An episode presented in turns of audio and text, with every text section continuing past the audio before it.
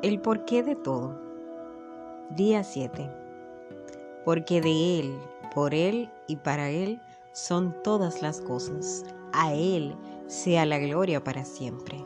Romanos 11:36.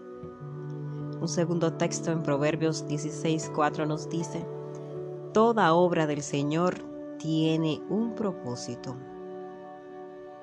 El objetivo final del universo es mostrar la gloria de Dios. La gloria de Dios es el porqué de la existencia de todo, incluida tu persona. Dios hizo todo para su gloria. Sin la gloria de Dios no habría nada. ¿Qué es la gloria de Dios? ¿Es Dios?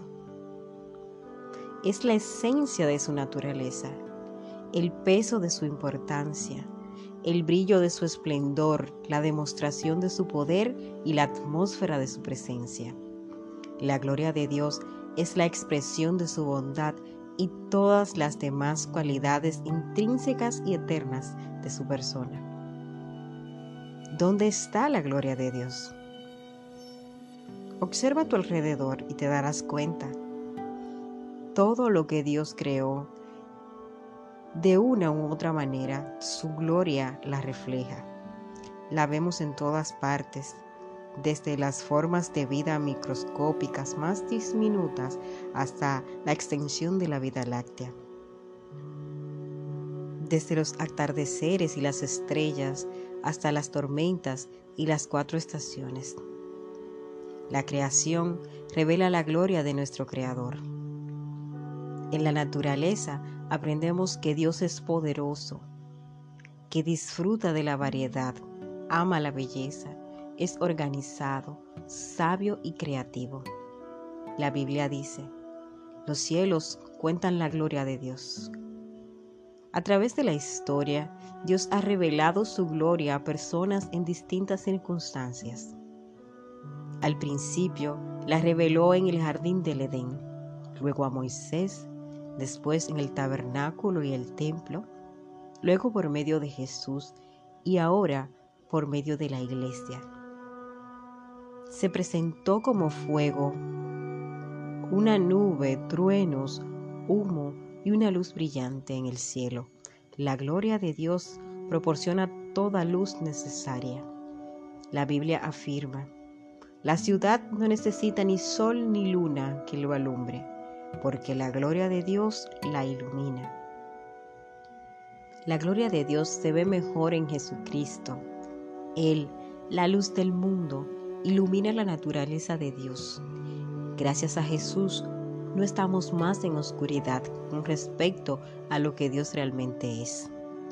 La escritura dice, el Hijo es el resplandor de la gloria de Dios Jesús vino al mundo para que pudiéramos entender cabalmente la gloria de Dios. Su palabra declara que aquel que es la palabra se hizo hombre y vivió entre nosotros lleno de amor y verdad. Y hemos visto su gloria, la gloria que como Hijo único recibió del Padre. Dios posee una gloria inherente porque es Dios, es así por naturaleza. No podemos agregar nada a esa gloria, así como tampoco nos sería posible hacer que el sol brillara con más intensidad.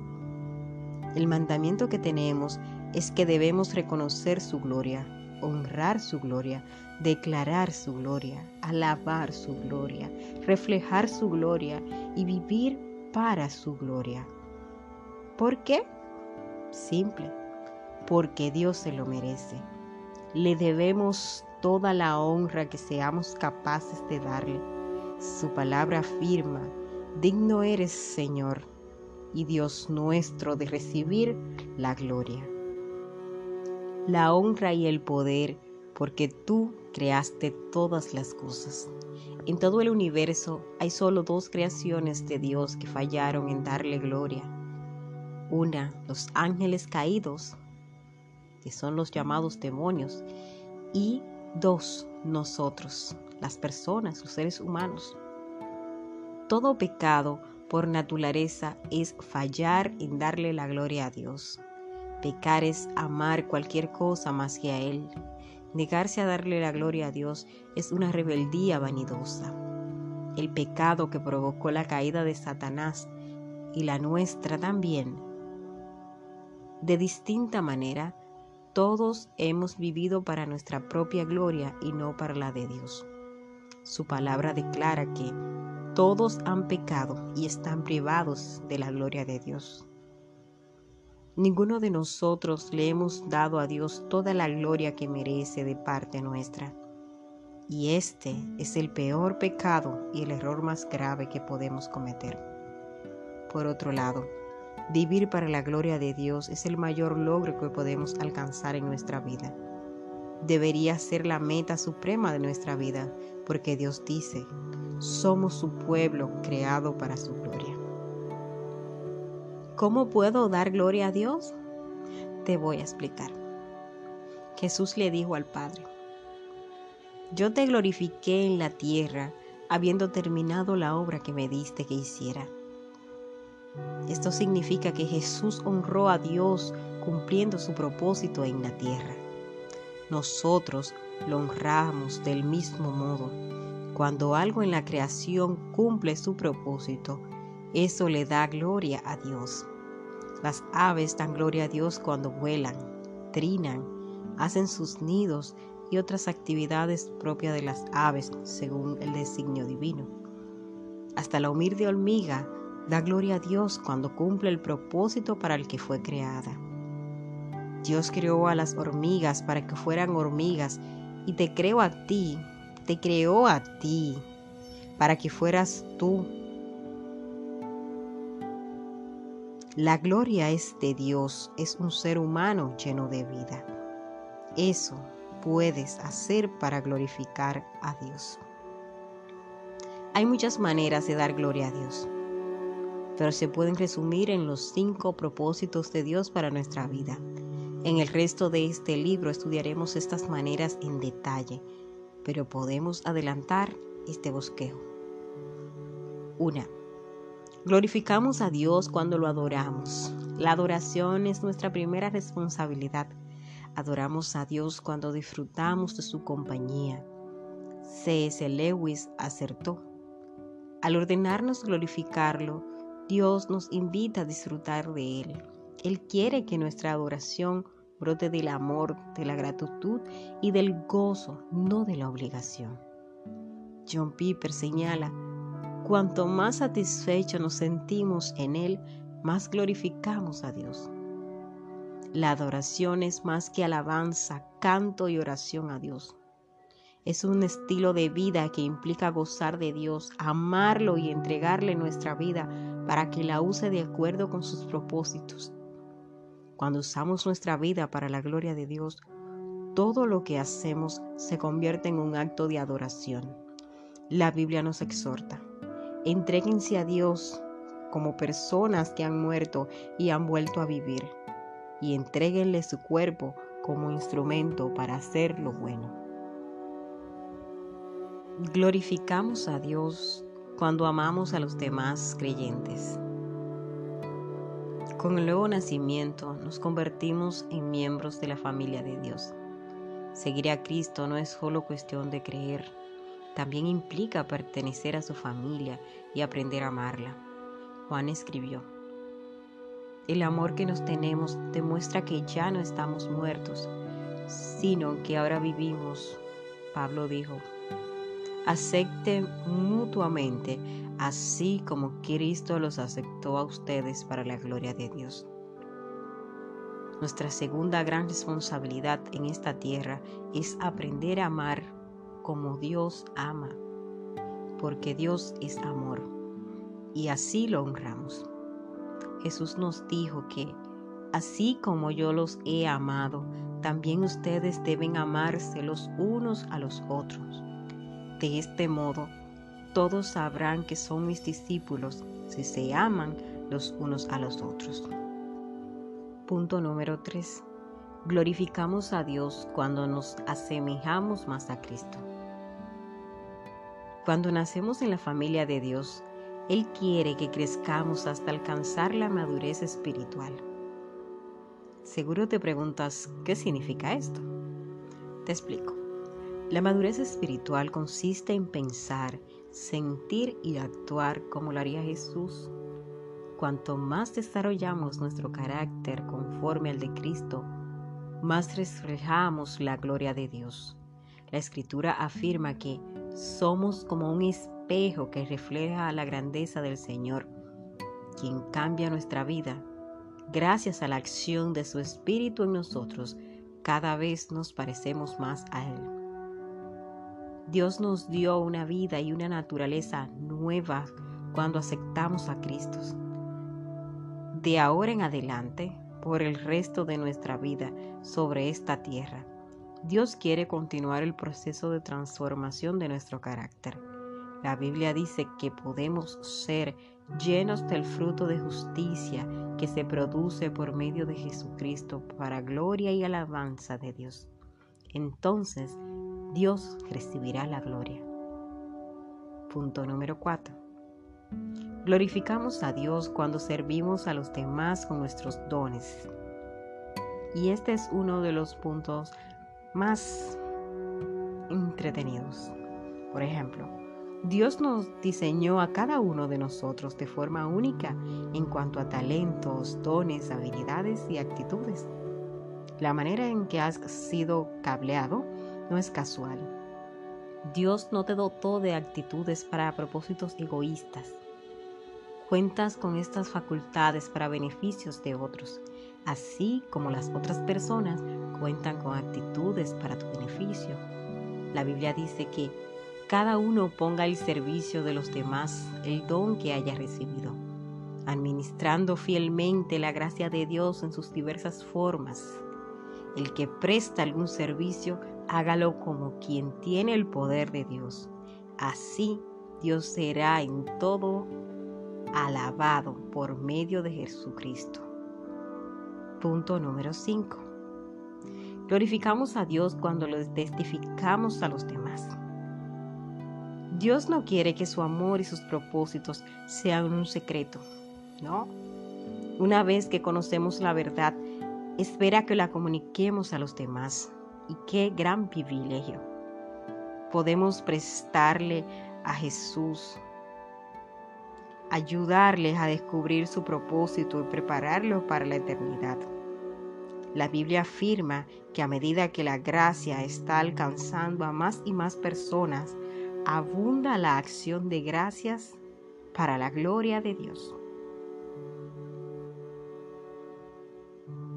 Vivir el resto de tu vida para la gloria de Dios requiere cambios en tus prioridades, en tus planes, en tus relaciones, en todo algunas veces implicará elegir el camino difícil en el lugar del fácil. Incluso Jesús tuvo que luchar contra esto. Cuando sabía que muy pronto habría de ser crucificado, exclamó, Ahora todo mi ser está angustiado. ¿Y acaso voy a decir, Padre, sálvame de esta hora difícil? Sí, precisamente para este propósito he venido Padre, glorifica tu nombre en mí. Jesús estaba en un cruce de caminos. ¿Cumpliría su propósito y glorificaría a Dios o se retractaría para tener una vida cómoda y egocéntrica? ¿Te enfrentas a una decisión similar? ¿Vivirás para alcanzar tus propias metas, la comodidad y el placer o vivirás para la gloria de Dios? La Biblia dice que el que se aferra a su vida tal como está, la destruye. En cambio, si la deja ir, la conservará para siempre, real y eterna. Es hora de definir este asunto. ¿Para quién vivirás? ¿Para ti o para Dios? Jesús te dará todo lo que necesites para vivir para Él. No te preocupes, Dios te proveerá de todo lo necesario si decides vivir para Él. La Biblia dice que todo lo que implica una vida que agrada a Dios nos ha sido dado por milagro, al permitirnos conocer personal e íntimamente a aquel que nos invitó a Dios.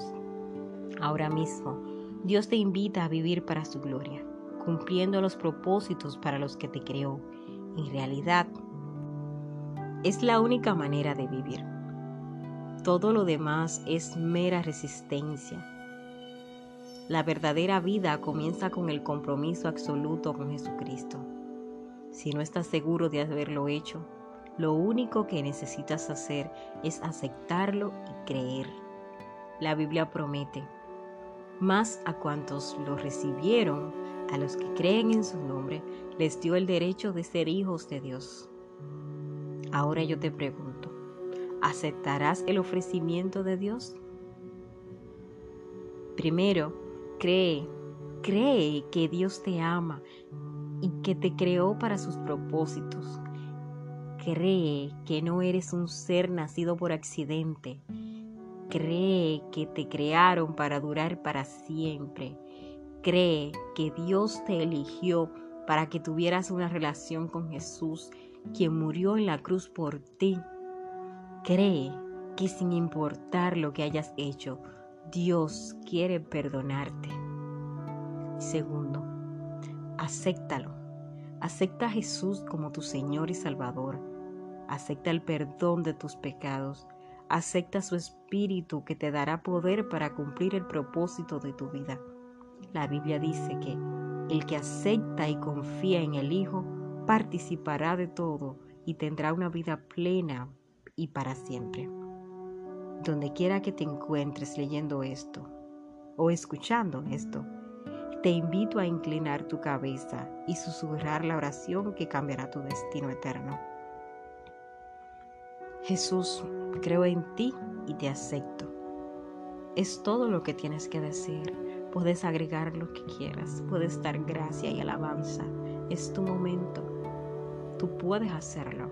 Esto no se trata de una religión, no se trata de un deseo propio, no se trata de que lo hagas porque yo te lo estoy pidiendo, sino de que tú lo sientas.